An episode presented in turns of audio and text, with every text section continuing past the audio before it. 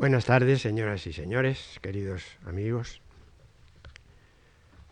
Hoy tenemos nuestra segunda sesión en esta serie y, como saben todos ustedes, vamos a hablar del tránsito del desencanto, que fue el tema central de antes de ayer, a la desmoralización.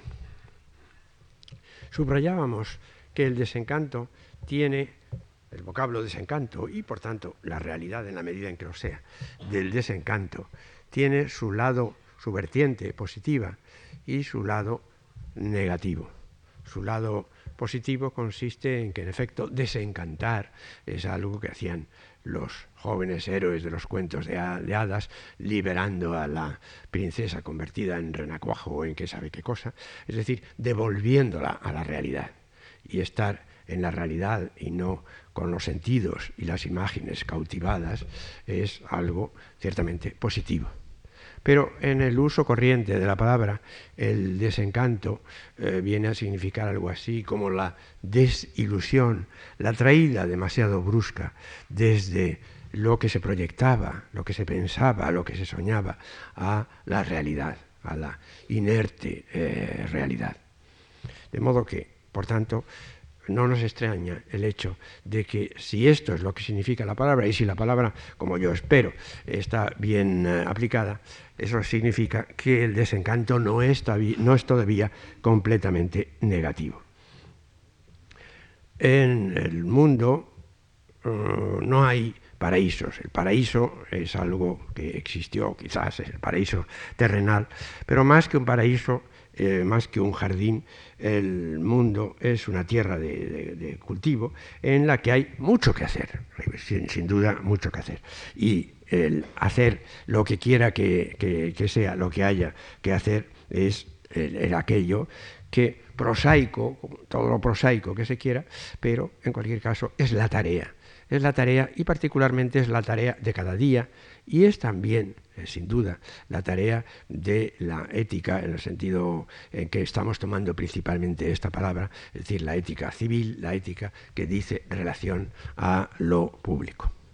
De modo que se puede soñar una democracia y en cualquier caso mm, no podemos olvidar que el desencanto surgió eh, por lo que se refiere a España y en general, eh, surgió tras aquella década prodigiosa de los años 60, que era una eh, década verdaderamente de sueño y de seamos realistas, pidamos lo imposible y de cosas semejantes. Entonces, si tenemos en cuenta que los años 60 no pudieron vivirse aquí directamente, sino solo por procuración, solamente prestada, prestadamente, entonces se comprende que eso no realizado y ni siquiera visto directamente en nuestro país, pero sí soñado, eh, produjese una gran desilusión, un gran desencanto. Y eso es lo que en definitiva trajo, como veíamos el último día, la democracia, la democracia establecida durante la época de la transición. Es decir, es una democracia en cuanto que eh, constituida, eh, no constituyente, es una democracia en cuanto que establecida en mayor o menor grado, burocratizada, tecnologizada, eh, que tiene que hacer uso de estrategias del eh, poder, con eh, una predominancia del poder ejecutivo sobre el legislativo, que es el que representaría directamente a la nación, con partidos sumamente disciplinados y faltos en general, y no solamente se trata de España, eh, de democracia interna. Pensemos que ya pasó la época de los partidos de masas y que los partidos que existen hoy en el mundo, los partidos políticos, se parecen mucho más a los partidos norteamericanos, el republicano o el demócrata, que a los eh, antiguos partidos. Son partidos que no tienen apenas eh, militantes. Eh, en los Estados Unidos apenas, apenas nadie o casi nadie es militante de ese partido.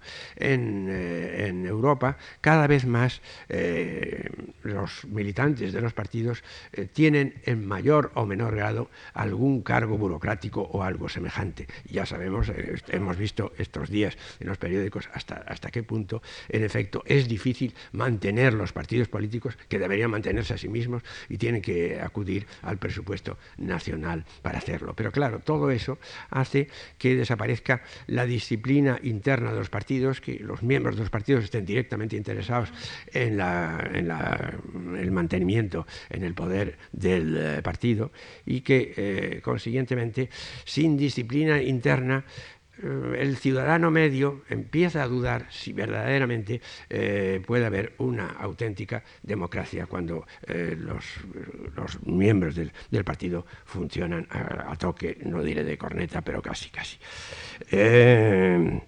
igualmente mm, ocurre que España, lo veíamos también el otro día, y ningún otro país eh, son ya plenamente soberanos. Y entonces, naturalmente, España pertenece a una comunidad, la comunidad eh, europea. Dentro de la comunidad europea, de todos modos, hay un norte y un sur. Y España eh, cae al sur y no al norte de la comunidad europea. Eh, ustedes recordarán cómo se usó aquella palabra de la reconversión de la industria nacional. Bueno, más que reconversión, aquello fue un desmantelamiento de la industria nacional y en su lugar ha surgido una industria que es de las multinacionales. Eh, hay, por tanto, no quisiera exagerar, pero hay un, neocolonialismo eh, económico. Hay muchas industrias en España, pero pocas industrias auténticamente españolas. Todo eso, mm, y, no digamos, aunque el tema ya parece menos candente, la entrada de España en la OTAN, hace que el ciudadano medio eh, sienta, como digo, esta especie de desencanto. Es, un desencanto normal porque la democracia es un régimen, la democracia perfecta, la democracia, como yo suelo llamar la democracia como moral, es algo eh, irrealizable, es más bien una meta, una meta inalcanzable que algo que podamos realizar. De modo que esta sería la situación del desencanto es la llamada a una realidad que es la de la democracia aquí y ahora, que no es de ninguna manera la democracia soñada por los, los contraculturales de los años 60. Pero además es que hay un contexto, que es la situación europea en general y en lo que a nosotros nos atañe, particularmente a los que tenemos preocupaciones de carácter intelectual, la inercia intelectual la falta de creatividad, no ya española, sino en general europeas, por no decir, que habría que decir más bien, mundiales. Eh, tenemos un gran desarrollo tecnológico, es verdad, pero la ciencia, mm, todavía habría que hacer alguna excepción por lo que se refiere a las ciencias biológicas, pero por lo que se refiere a la ciencia física, la, ciencia está viviendo de otra época, de la época de los, auténticos científicos, de Einstein hasta, hasta Schrödinger eh, o Heisenberg, etc. Y hoy lo que hay más bien son tecnocientíficos. Y eso en lo más puntero de nuestra sociedad desde el punto de vista intelectual, como evidentemente es la ciencia, que es mucho más, como digo, tecnociencia hoy que auténtica ciencia creativa. Pero eh, si venimos a, nuestras ciencias, llamémoslas así, me excuso, porque no tengo ningún afán de convertir la filosofía en una ciencia en el sentido estricto de la palabra, evidentemente vivimos en una época, como se ha dicho muchas veces, post-ilustrada, lo que quiere decir que es una época epigonal, en definitiva. Es una época de glosadores mucho más que de creadores, de distribuidores mucho más que de gentes que inventen, eh, de zapateros remendones, como llamó Ortega a un filósofo contemporáneo suyo. Eh, eso es la realidad en la que hoy vivimos.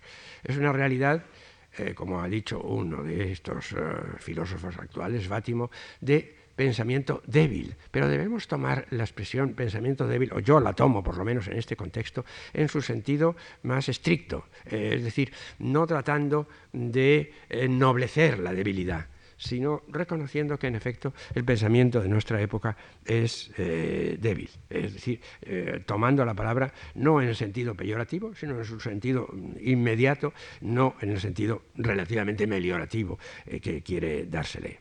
Pero si esto es así, si vivimos cuando menos en la confusión, o como titula eh, su libro a punto de aparecer, un eh, ilustre y antiguo discípulo mío, recientemente cesado como director del Instituto de Filosofía, Javier Muguerza, vivimos unos tiempos de perplejidad. De modo que entre la perplejidad desde el punto de vista intelectual y la voluntad débil que se corresponde con el pensamiento débil desde el punto de vista de la eh, energía de, creación, eh, esa es nuestra verdadera situación. De modo que, por una parte, eh, intelectualmente estamos confusos, no sabemos a qué atenernos, estamos perplejos, pero además carecemos de fuerza, de coraje, de fuerza moral para realizar lo que quiera que sea.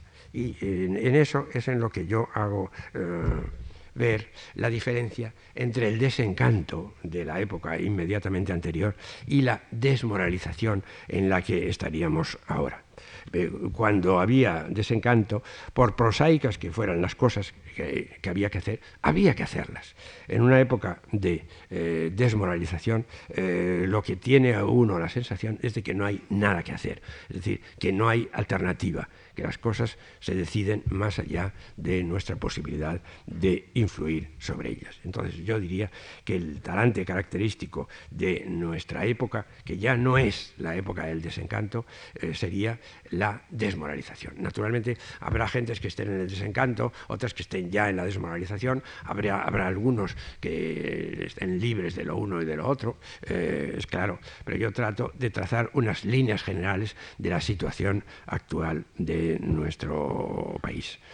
Eh, el, máximo alejamiento de esto sería el entusiasmo entusiasmo, que literalmente, etimológicamente significa estar poseído por un Dios, sería el máximo coraje, la, máxima fuerza moral para eh, atreverse a lo que quiera que sea. El extremo opuesto sería el de la pusilanimidad, es decir, una incapacidad eh, no momentánea o pasajera o histórica, como esta desmoralización de la que espero que se saldrá, sino algo que pertenecería, que pertenecería al psiquismo propio de la persona pusilánime o en el supuesto de que esto pudiera generalizarse a un psiquismo eh, colectivo. Entonces, claro está, eso es en definitiva lo que de otro modo eh, se ha llamado, mm, la expresión es bien conocida y está reiterada en toda la prensa, el fin de la historia. Pero otra vez encontramos como en la expresión pensamiento débil que tratan de sublimarse estas expresiones. El fin de la historia como algo positivo, lo cual mm, realmente eh, a mi juicio es insostenible. El fin de la historia es un estancamiento que no puede conducir, que no puede podría conducir en el caso de que en efecto estuviésemos asistiendo al fin de la historia, yo espero que no, no podría conducir sino a la desmoralización total. Eh, de todos modos, eh, aunque ya dije algo el otro día, querría insistir, porque es una idea central de estas eh, charlas, en lo que yo entiendo por desmoralización. yo tomo la moral la, palabra moral en dos dimensiones que son distinguibles, netamente distinguibles, aunque no sean completamente separables. Parto, como ya dije, de ideas de nuestro maestro Javier eh, Zubiri y mm, Javier Zubiri establecía la diferencia entre la moral como contenido y la moral como estructura. La moral como contenido sería lo que generalmente entendemos todos por moral es decir, eh, la moral consistente en los fines, en los deberes, en eh, los valores que eh, se, reconozcan y que por tanto son, es deseable que se cumplan, si son fines, que se cumplan, si son deberes, que se realicen también en tanto que valores.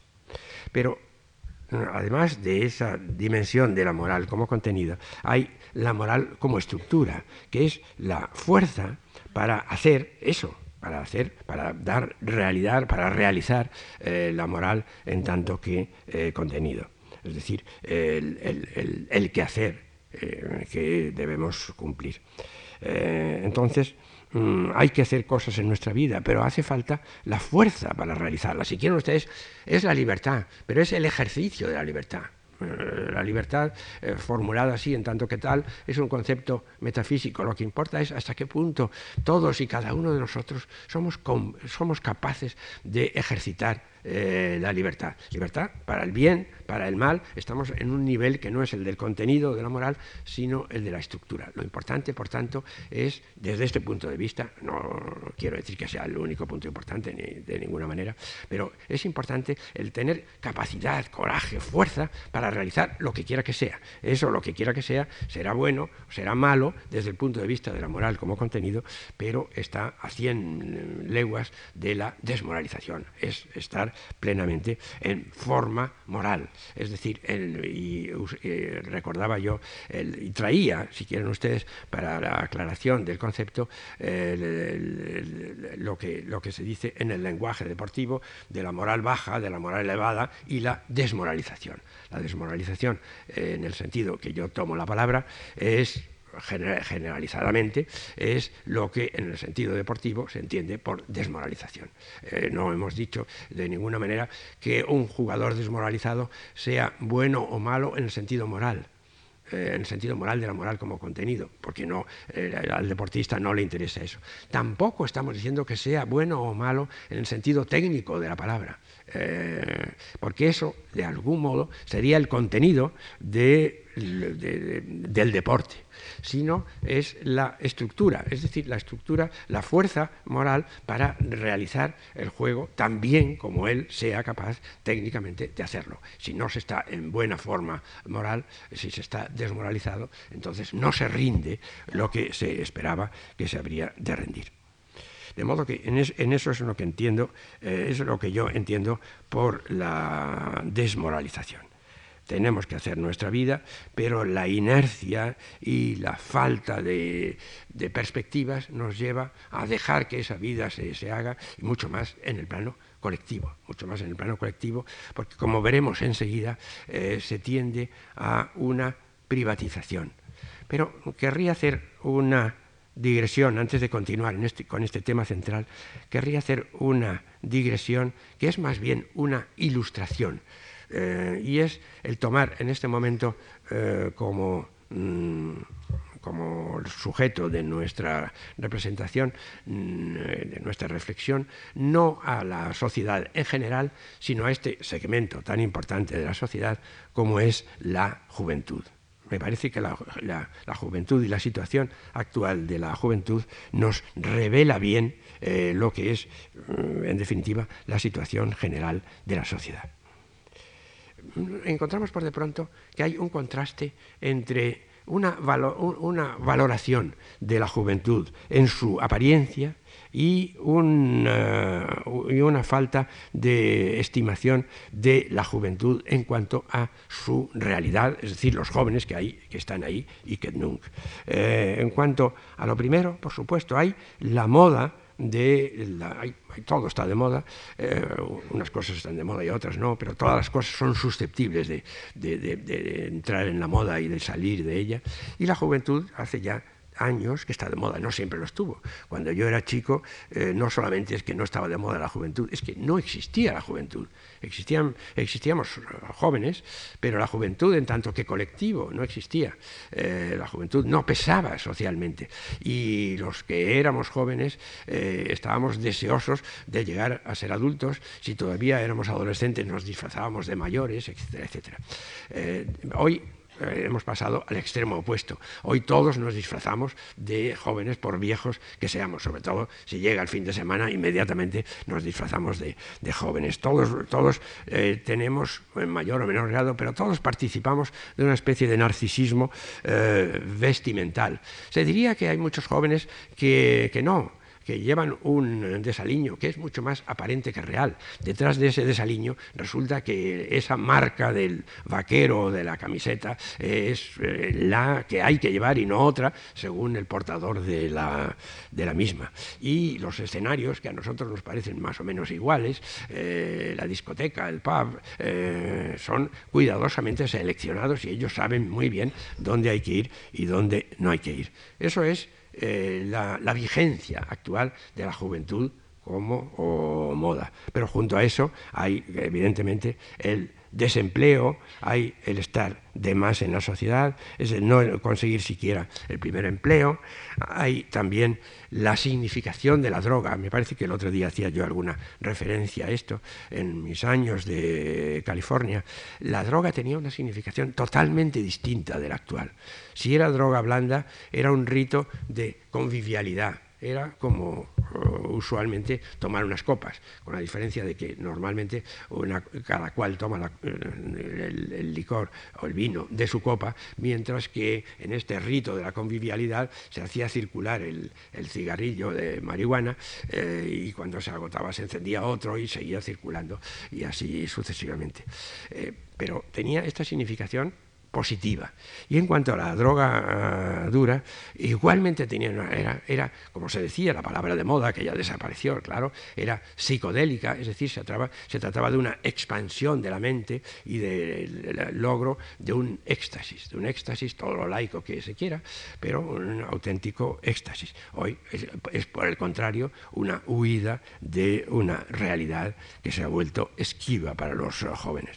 Y junto a este esta, adicción a la droga, la violencia en los estadios, en la salida de las discotecas, donde quiera que sea, la delincuencia, consecuencia de lo mismo, el terrorismo en tanto que juvenil. Seguramente hay los ideólogos del terrorismo, pero hay también los jóvenes eh, que antes eran y siguen siendo esos de las salidas de, las discotecas o de los estadios rebeldes sin causa o con muy poca causa y que revisten esa, esa, causa con, en tanto que tribus eh, urbanas convertidas al, al eh, terrorismo, es decir, a una finalidad que realmente les viene de fuera. Bueno, es, si se quiere, una, la juventud es el extremo de la desmoralización de nuestra sociedad, pero en tanto que tal me parece que eh, ilustra bien cuál es la situación actual. De modo que desde ese punto de vista es desde que yo hablo de un minimalismo moral. Nosotros vivimos en un, eh, mínimas exigencias desde el punto de vista moral. Y, como antes insinuaba, eh, hay una... Mm, una especie de repliegue desde la ética, en el sentido en que principalmente estoy tomando en este curso la palabra, es decir, ética mm, referida a lo público, ética civil, ética que tiene que ver con la política, es decir, con la proyección de cada persona moral en tanto que ciudadano, hay un repliegue de eso a la vida privada. Pero una vida privada que no es probablemente una vida privada en el sentido estricto de la palabra, sino que es una, vista es una, eh, vida a la vista de todos. Importa mucho eh, que esta privatización sea una privatización social. Si quieren ustedes, en el sentido de, la antigua, de la, de la pasada de moda expresión de los ecos de sociedad el que más y el que menos aspira a que se vea eh, esta privatización de su existencia, que se haga claramente visible a los demás. Es decir, que a lo que estoy apuntando es a que el hombre no puede vivir sin sin un sentido que se dé a, la vida, por, pequeño que sea este sentido, pero hay que dar un sentido a la vida. Y al carecer si es verdad mi tesis, de eh, sentido moral, si vivimos en una época de desmoralización, tanto en cuanto a los fines posibles como por consiguientemente eh, en cuanto a la fuerza moral para realizar unos fines que no sabemos eh, cuáles son ni si están en nuestra mano realizarlos, entonces a este, a esta a este minimalismo ético, moral, correspondería como compensación una maximización de lo estético. Pero naturalmente no tomen ustedes la palabra estético en el sentido verdaderamente eh, importante de la palabra, sino de una estética egocentrista y narcisista, de una estética cotidiana y hasta trivial, de una estética nada creativa, sino absolutamente convencional. Es decir, hay una estetización formal de la existencia. Eh, piensen ustedes incluso, antes de entrar en el asunto central, piensen ustedes que hoy se habla más que nunca, desde luego, e incluso la palabra es nueva en nuestra terminología, de diseño. eh, todo el mundo diseña o casi todo el mundo diseña, etcétera, y hay esos chistes, tú diseñas o tal cosa o tal otra. Eh, el diseño se ha convertido en una actividad estética pero en definitiva, claro está, es una, eh, es una actividad estética menor. Pero ¿qué eh, el diseño qué es fundamentalmente? Es fundamentalmente diseño gráfico, es decir, presentación o envoltura del mensaje, del mensaje eh, escrito, que se envuelve en esa envoltura gráfica que resulte atrayente. Es el diseño textil, que en definitiva es el diseño para el vestido, es decir, también para una envoltura, o es el diseño para la decoración, muy importante también, pero es otra envoltura más amplia dentro de la cual nosotros vivimos. Vivimos embutidos en nuestro traje, pero envueltos por nuestro el, diseño de nuestro hogar. De modo que mm, Ven ustedes que no es ninguna casualidad que nuestra época sea la época del diseño y por lo que se refiere a nuestro país y a nuestra lengua, el, país y la lengua que han incorporado esta ah, palabra que antes no existía en nuestra eh, manera de hablar. Mm, hay aquella expresión famosa de Foucault de la muerte del hombre. Después de la muerte de Dios, eh, la afirmación nietzscheana, eh, habría venido la muerte del hombre, es decir, de su identidad. Y si estamos perdiendo la identidad, si ya no sabemos en qué consiste nuestra identidad, eh, la réplica sería la búsqueda de una relativa identidad en el cuerpo. Pedro Laín eh, hablaba, eh, ha escrito todo un libro sobre este tema, sobre el tema del eh, cuerpo, y en efecto el cuerpo se ha convertido en la realidad por antonomasia de nuestra cultura. el propio Pedro Laín recordaba la expresión famosa, mucho más amplia en la realidad, que le daba Merleau-Ponty, el filósofo Merleau-Ponty de la época existencialista todavía, yo soy mi cuerpo. Él no, era un reduccionista, yo soy mi cuerpo, pero sí era una afirmación enteramente asertórica. Yo soy mi cuerpo. Seré quizás algo, más, pero soy por de pronto mi cuerpo. Sin embargo, yo diría que hoy sí existe, eh, eh, esta expresión es válida, pero tomada reduccionistamente, es decir, yo no soy más que mi cuerpo, soy nada menos si se quiere, pero tampoco nada más que mi cuerpo. Y de ahí, naturalmente, el, cuidado del cuerpo. Cuidado del cuerpo en el doble sentido, en la doble acepción de la palabra. Eh, cuidado en el sentido de preocupación, pero cuidado eh, también en el sentido antiguo, eh, clásico de la expresión de una angustia de perder el cuerpo, de que el cuerpo se estropee, de que el cuerpo pierda su, juvenil, su juvenilidad, su prestancia. Es, el, cuidado del cuerpo, el cuidado mm, médico, por supuesto, y de medicina alternativa y natural y convencional o institucional, eh, lo que se quiera, pero cuidado estético, fundamentalmente, eh, maquillaje. Eh, cirugía estética, trasplante. Todavía no podemos cambiar enteramente de cuerpo, pero se va, desde luego, modificando, arreglando el cuerpo y esa es la gran preocupación y se diría la obra de arte eh, que incumbe a cada uno de los hombres que representan verdaderamente nuestro tiempo. En este sentido, disminuido, si quieren ustedes, en este sentido al que yo me estoy refiriendo, pero esa es, a mi juicio, la situación eh, actual. el cuerpo como algo absolutamente central, como la realidad por excelencia de una sociedad como la nuestra. Se atiene al cuerpo y lo que importa, por tanto, es claro que el cuerpo eh, aparezca brillante ante los demás.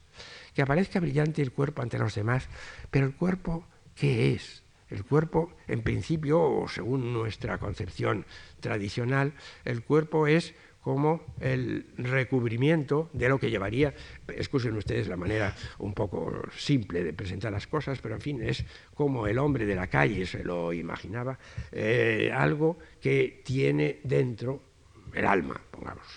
eh, repito, estoy deliberadamente eh, hablando este, este lenguaje demasiado crudo, demasiado elemental, pero mm, es la apariencia, el cuerpo, y la realidad sería la realidad interior, es decir, el alma. Entonces, si en efecto reconocemos, según la tradición de de nuestra cultura eh, occidental, que en efecto el cuerpo es el vestido más íntimo que nosotros tenemos, el más cercano a nuestro psiquismo, a nuestra alma, el, más inseparable también, aunque de todos modos ya vemos cómo se va haciendo más y más separable, por lo menos parcialmente separable y arreglable, y arreglable modificable, trasplantable, etcétera, etcétera. Entonces, quiere decirse que... Mm, en, la realidad eh, vivimos en un mundo de vestuario. Es un vestuario, eh, vestuario en grande, eh, esta estructura es el vestuario de nuestra, de nuestra reunión. Eh, cada cual tiene su vestuario en, su, en su, casa, vive eh, inmerso en esa decoración y tenemos decoraciones que van mm, paulatinamente acercándose más a nosotros mismos hasta llegar a la que nos es más cercana, a la que está verdaderamente contigua a nosotros, contigua a nosotros Creíamos eso anteriormente.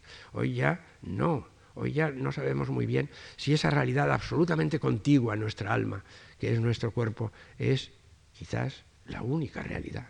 Si es que eh, debajo de ese último vestido, que es el cuerpo, ya no hay nada.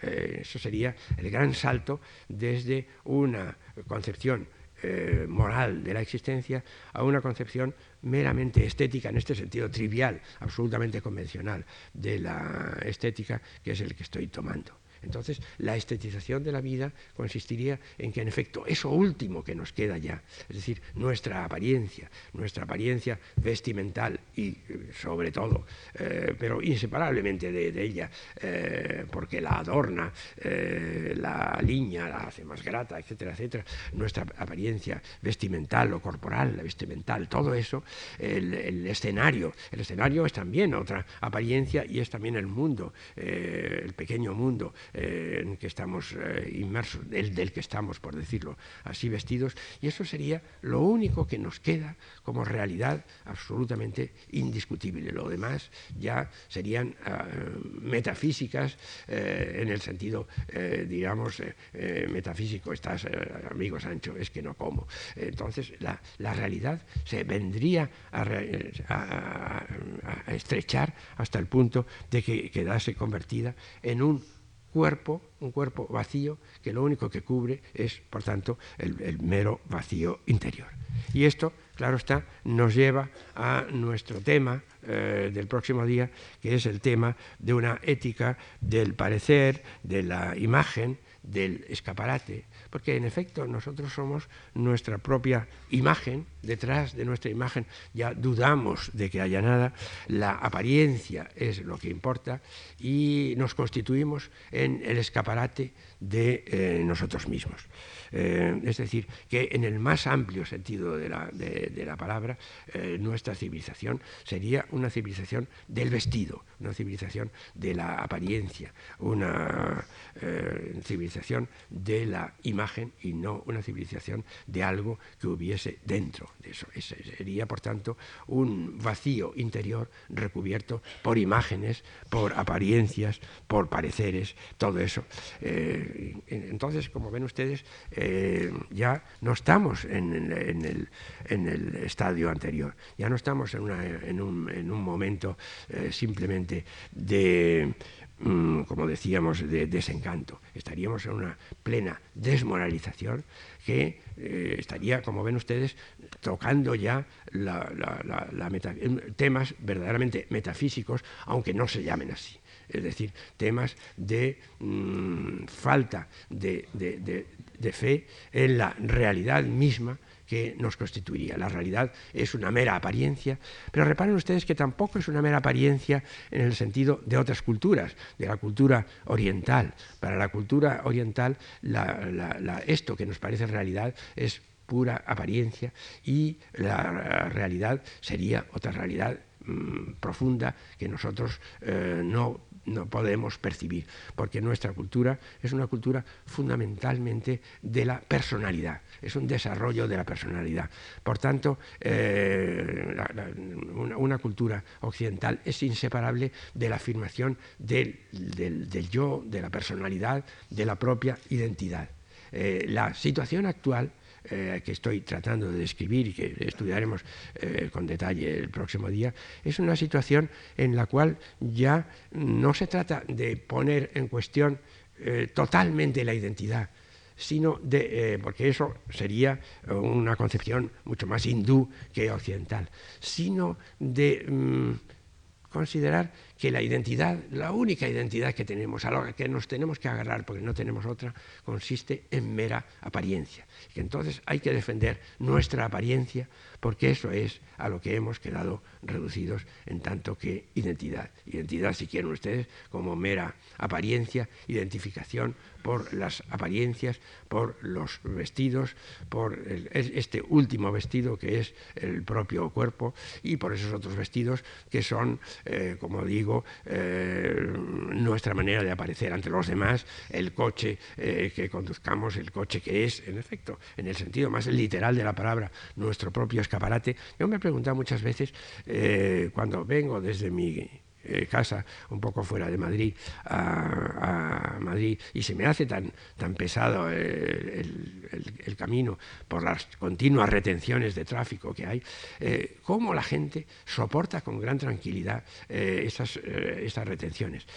quizás es que algunos viejos, no todos, pero algunos viejos nos volvemos cascarrabias y inquietos y, faltos de, paciencia, pero yo, yo creo que también les ocurre a muchos a, muchos de estos conductores eh, de, coches flamantes que se encuentran a gusto dentro del coche, porque están viéndose a sí mismos en su escaparate. Entonces, naturalmente, no les importa que pase mucho tiempo, porque es más tiempo de verse a sí mismos y en la, medida de lo posible de que les vean eh, los demás. Eh, como estamos reducidos a esa especie de fantasmas que es nuestra propia apariencia, entonces, cuanto más tiempo tengamos de afirmar nuestra apariencia ante los demás y ante nosotros mismos, tanto, tanto mejor. Pero repito, esto será el tema del eh, próximo eh, día. Retengamos hoy, por tanto, para, para terminar, que nuestra época, eh, esta época a la que estamos asistiendo, naturalmente con todas las,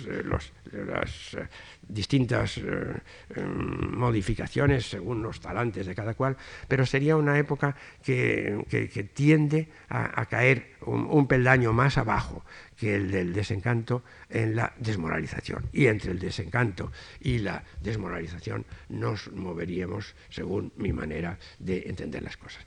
Naturalmente reconozco todo lo que pueda haber de exageración en eh, esta manera de presentar el tema, pero yo mm, sigo eh, reconociéndome discípulo también de don José Ortega y Gasset y creo que la, ah, que la exageración es un método, es decir, que hay un uso metodológico de la exageración, que es una presentación, presentación hiperbólica para que se vea mejor de una, de una realidad, que después ya vendrá el, interlocutor, ya vendrá a rebajar eh, de esta, esta, excesiva dosis que hemos puesto nosotros para que se entienda mejor esta excesiva dosis, que es en definitiva en lo que consiste la hipérbole, en lo que consiste la exageración. De modo discúlpenme ustedes si he exagerado, pero en cualquier caso lo que he pretendido es el hacer más visible, más palpable una situación que no quisiera yo tampoco que se considere como sombría,